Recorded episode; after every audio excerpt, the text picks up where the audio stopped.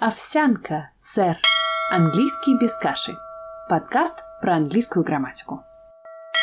Здравствуйте! Давно мы с вами не говорили об английском. И сегодня я бы хотела продолжить ту тему, о которой мы говорили в прошлый раз, а именно предлоги. Только если в прошлый раз мы говорили о предлогах времени, то сегодня настал тот час, когда мы будем говорить о предлогах места.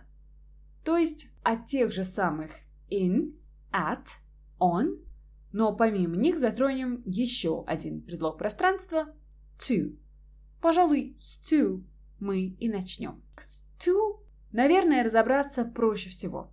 Моя преподавательница английского в свое время на мое явное неумение запомнить, когда же все-таки говорить to, а когда все остальное, объяснила мне так. Когда туда, то ты употребляешь to. To – это предлог направления. I go to Paris. Я езжу в Париж. I go to work. Я хожу на работу. Куда? Туда. Обратите внимание, по-русски в Париж на работу, и это только верхушка айсберга, а по-английски куда? Туда. To – это общий главный предлог направления.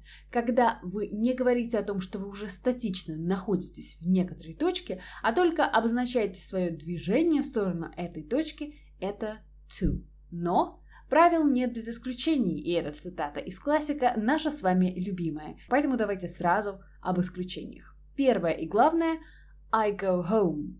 Go home, равно как и come home, потому что home – это удивительное слово, тот случай, когда мы не употребляем никакого предлога, ведь речь идет о доме. Просто запомните, home не нужно никакого to. I come home. I went home. Одинаково хорошо употребляются в языке. Так вот, со словом home мы обходимся без предлога, без предлога to. Но это, к сожалению, не все исключения. Второе исключение о котором часто забывают даже те люди, которые очень неплохо говорят по-английски, это глагол arrive. Казалось бы, arrive – прибывать – это явно глагол движения, после которого мы всегда будем говорить о направлении, потому что прибывать куда? Туда. Но это правило здесь не работает. А работает какое-то другое, очень важное исключение. Итак, arrive in или at, в зависимости от того, куда вы прибываете. Но никогда, ни при каких жизненных обстоятельствах не arrive to. Arrive at – это станции, остановки, офисы, чьи-то дома и так далее. In – это нечто большое и глобальное. Города. I arrived in London. Что ж, это еще не все, что нам нужно знать о предлоге пространство, в скобочках, направление, to. Еще одна вещь, которую с ним нужно запомнить и просто жить с этим знанием дальше, не задумываясь, когда вы говорите I have been to, he has been to, have you ever been to, вы говорите to. Был ли ты когда-нибудь в, спрашиваем мы по-русски. Я была в, говорим мы по-русски. Но по-английски been to, то есть перфектная конструкция с предлогом направления. Это всегда перфектная конструкция с to. I've never been to Lithuania. I have never been to New York. I have never been to. Have you ever been to Washington, D.C.? To как предлог пространства. Хорошая новость мы более или менее рассмотрели и повторили те случаи, когда мы употребляем to. Плохая новость – это было вступление, потому что ягодки начинаются только теперь, когда речь пойдет об on, at и in. Глубокий вдох, глубокий выдох и поехали. Ну, если в самых-самых общих чертах и в самом-самом первом приближении, то все очень просто. Он это про поверхность чего-то. In – это про нахождение внутри чего-то. А at, когда важно не то, где мы находимся физически, а нечто другое. И также рядом с чем-нибудь. Но если все было так просто, то здесь бы мы и отключились, а мы здесь только включаемся. Давайте поговорим о каждом из этих предлогов отдельно и рассмотрим те случаи, когда употребление предлога по-русски и по-английски разнится настолько сильно, что кажется, что в английском нет логики. Что совершенно неверно, потому что просто логика английского немножко иначе работает. И в частности при выборе предлогов. Что ж, предлог он. Нахождение на поверхности чего-то. То есть on the wall, on the page, on my nose. На странице, на стене, на моем носу, равно как и на полу, на потолке. Мы говорим о поверхностях. На столе. On. Но все не так просто, как хотелось бы. Давайте возьмем несколько случаев, когда нам кажется очевидным, что речь идет о поверхности, а вот носителям английского это очевидным совсем не кажется. Это моя любимая триада. In the sun, in the picture, in the sky. На солнце, на картине, на небе.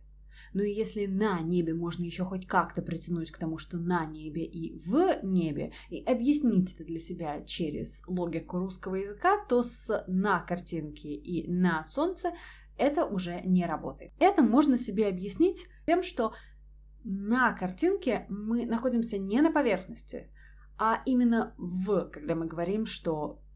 Давайте возьмем два примера. There is a fly sitting on the picture. There is a boy in the picture. На поверхности некой картинки сидит муха. Она не находится внутри этого изображения, она сидит на поверхности физического объекта.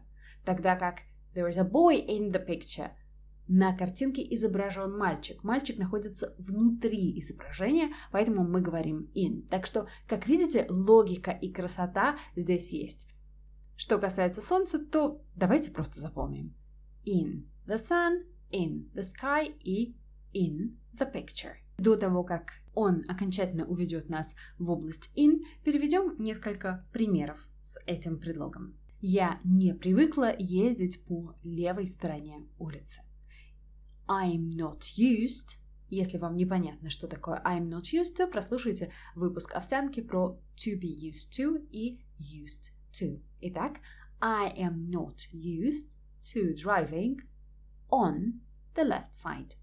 Я не привыкла ездить по, говорю я по-русски, левой стороне, и on, потому что я говорю о поверхности дороги, по которой я еду, и я говорю о стороне.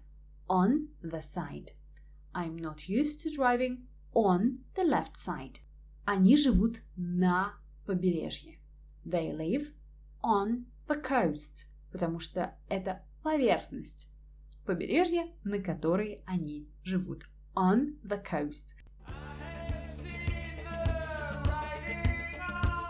Для беглого знакомства с on, пожалуй, пока достаточно. Давайте перейдем к in, который мы уже частично затрагивали, и попробуем разобраться с тем, когда мы говорим in, помимо тех трех случаев, которые мы обозначили как исключение, потому что хочется сказать on, а говорить мы будем in. Итак, общее значение предлога in – это находиться внутри чего-то. Это все те случаи, когда я нахожусь в комнате, в здании, что-то лежит в коробке, в сумке – кто-то работает в саду, живет в городе, плавает в бассейне и так далее.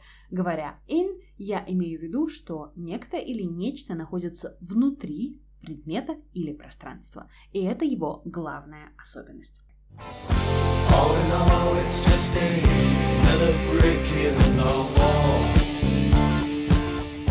Давайте сразу примеры. Что у тебя в руке? What do you have in your hand? Это не поверхность руки, это не нахождение рядом с рукой. Мы чуть позже будем говорить о предлоге at. И это не направление в сторону руки. What do you have in your hand? Что у тебя в руке? Моя подруга живет в маленьком городе в горах. My friend lives in a small town in the mountains. Моя подруга живет в маленьком городе, потому что она находится внутри этого города in the mountains. Да, в горах, внутри гор. Казалось бы, может быть on the mountains, но нет, когда по-английски мы говорим в горах, мы говорим in the mountains. Потому что мы находимся не на поверхности гор, а где-то между ними, где-то в такой общности гор, внутри которой мы себя находим. Когда мы пришли в кинотеатр, я села в первом ряду. When we came to the cinema, I sat in the front row. Потому что в первом ряду был первый ряд, и внутри него, в его поверхности я оказалась. Возможно, здесь можно ошибочно употребить at, про который разговор чуть ниже, поэтому конструкцию типа in the front row, in the back row я советую вам запомнить. В первом, в последнем ряду, потому что сейчас начнется страшная история про back and front. Но прежде чуть менее страшная история, которая поможет различать in и at. Возьмем угол и отличное мнематическое упражнение. Есть in the corner и есть at the corner. In the corner – это внутри угла. Например, стул стоит в углу комнаты. The chair is in the corner of the room. Стул находится в углу комнаты. Но she was standing at the corner of the building. Она стояла на углу здания, потому что она стоит не в углу внутри помещения, а на углу снаружи, как бы рядом с углом. Чувствуете разницу? Меня в свое время очень сильно смущали конструкции со словами back и front, потому что было и at the front, и in the front, и даже on the front и аналогично с back. И казалось, что это уже, ну, как бы слишком, правда. Я давно хотела с кем-то об этом поговорить, и давайте поговорим об этом. Что делать с этими бэками и фронтами, и как разобраться с тем, какой все-таки предлог из всех, кажется, выбрать. Вообще, когда мы говорим впереди группы людей или позади группы людей, здания какого-то объекта, неважно, мы говорим at the front. И это, в общем-то, логично, потому что мы не находимся внутри чего-то, а мы находимся рядом с чем-то. I was at the front in the picture. На фотографии, на картинке я стояла впереди. Подразумевается впереди некой группы людей. Но не путаем. I was sitting in the front row in the picture. На картинке я сидела в первом ряду, потому что появился ряд, и ряд сразу прибил меня к некоторому пространству, пригвоздил туда и сказал, нет, милочка, ты уже не рядом, ты уже не в категории at, а ты находишься внутри ряда. Есть ряд и есть in the row. Итак, at the front, at the back. И здесь очень важно различать in the back или in the front – of a car. Почему? Потому что здесь работает примерно та же самая логика, которая ведет нас по in the front row или at the front of a building of a group of people. Мы находимся в переднем как бы ряду. Мы находимся впереди, находясь внутри машины. In the back, in the front. Я знаю, что кажется, что в этом нет вообще никакой логики. Но подождите, сейчас мы дойдем до on the front. И вот тогда-то вы и пожалуетесь на отсутствие логики в английском. Итак, она есть. On the front, ну или on the back of a card. Распишитесь, пожалуйста, на передней или на задней, скорее все-таки задней части карточки. Please sign on the back of the card. Почему? Потому что дело же не в слове back, как вы уже поняли, или не в слове front, хотя it might be confusing, и я вас понимаю. Дело в том, где конкретно мы ассоциируем это front или back. На поверхности карточки. Расписываемся мы. Впереди или сзади не имеет никакого значения. On the back of the card. Давайте пробежимся еще раз по этим смущающим и сбивающим с толка at, in, on, front, back. In the front row или in the back row, потому что мы ассоциируем себя с неким местом, в котором мы находимся. In the back of a car или in the front of a car, потому что мы находимся внутри машины и опять же ассоциируем себя с этим местом. Во всех остальных случаях, когда речь пойдет о поверхности, at the front или at the back, at the front of the building, at the front of the crowd, on the front или on the back. Будет руководствоваться той же логикой, которая помогает нам определить, когда мы вообще употребляем on. Мы будем говорить on the front, on the back, когда речь пойдет о поверхностях. Что ж, самый сложный момент мы оставили позади. Едем дальше. At очень часто употребляется тогда, когда Давайте опять поговорим об этой оппозиции нахождения внутри, когда это важно. Когда важно не то, где мы находимся физически, а нечто другое. All the rooms in the hotel have air conditioning. Все комнаты в отеле а, снабжены кондиционером. В отеле.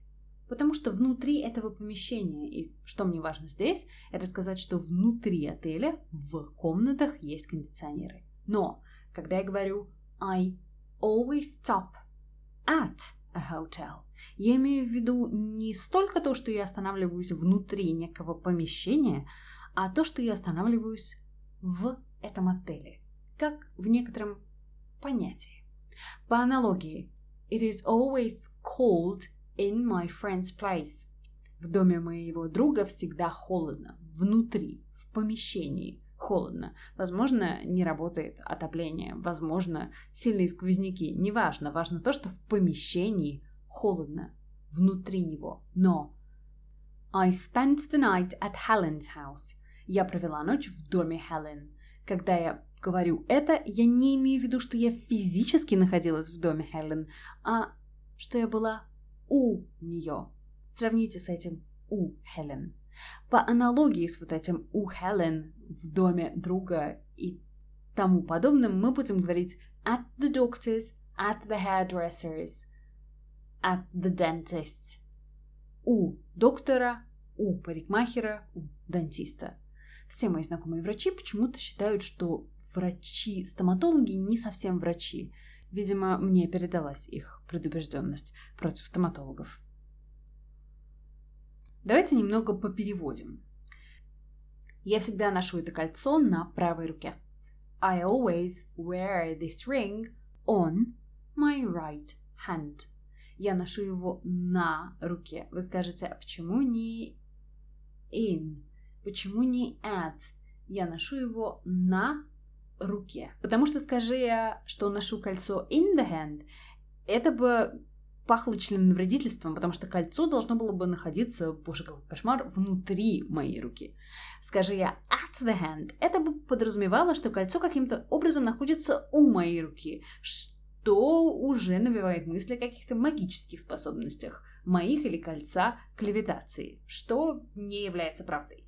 Кольцо находится на поверхности моей руки и на поверхности моего пальца. On my hand, on my finger. И поэтому я говорю on. Вы скажете, э, ну, подтянула так подтянула. Штука в том, что с предлогами всегда сложнее всего. Мы стараемся ориентироваться на логику родного языка, а она не работает. То, что я делаю, пытаюсь донести до вас логику выбора предлогов в английском. Но при этом в скобочках замечаю, что да, вам придется их учить. В том смысле, что когда вы встречаете словоупотребление с предлогом, просто запомните его сразу – а логика придет потом, когда вы наберете достаточное количество примеров. А мы тем временем продолжаем набирать достаточное количество примеров. У входа в магазин стоял человек. There was a man standing at the entrance to the shop. At the entrance of a shop. В данном случае нас интересует at. At the entrance, потому что он стоял у входа. Он не стоял во входе потому что это физически невозможно. Мы не можем впечататься в него, потому что это нереально. И он не стоял на входе, так как вход не является поверхностью, и стоять на нем опять же проблематично. Поэтому он стоял at the entrance, у входа, рядом с ним. Прогноз находится на последней странице газеты. The weather forecast is on the back page of a newspaper. Прогноз погоды находится на поверхности. Помните нашу смущающий, избивающий с толка back, front. Нет ничего в них смущающего, потому что прогноз находится на поверхности страницы, и поэтому мы руководствуемся именно этой логикой, выбирая on. Ты когда-нибудь был в Соединенных Штатах? Have you ever been to the United States? Потому что been to. Перфектная конструкция, и мы всегда выбираем to. Самолет только что прибыл в Heathrow. The plane has just arrived at Heathrow. Потому что это arrive. И оно налагает определенные сложности. Хотя мы и говорим о направлении, мы не употребляем предлога направления to. Позвони мне, когда приедешь домой. Call me when you come home. Позвони мне, когда придешь домой. Come home. Казалось бы, должен быть предлог, но предлога нет, потому что речь идет о слове home. И оно избавляет нас, как особенное слово, от необходимости вообще выбирать какой-то предлог направления или нахождения внутри. Сзади его машины всегда было очень много мусора. There was always a lot of litter in the back of his car. In the back of his car. Потому что сзади физического объекта и параллельно позади машины. В этом моменте я бы хотела вам сказать, что это более или менее все, но боюсь, что это только самая верхушка айсберга, потому что ведь есть еще и into или даже onto. Что это такое?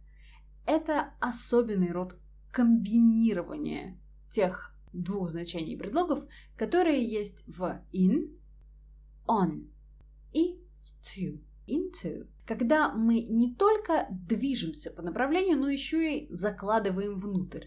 Давайте сразу с примера. Put this into the box. Я не говорю о том, что что-то находится в коробке, и не говорю о том, что я движусь в сторону коробки с неким предметом или сама по себе.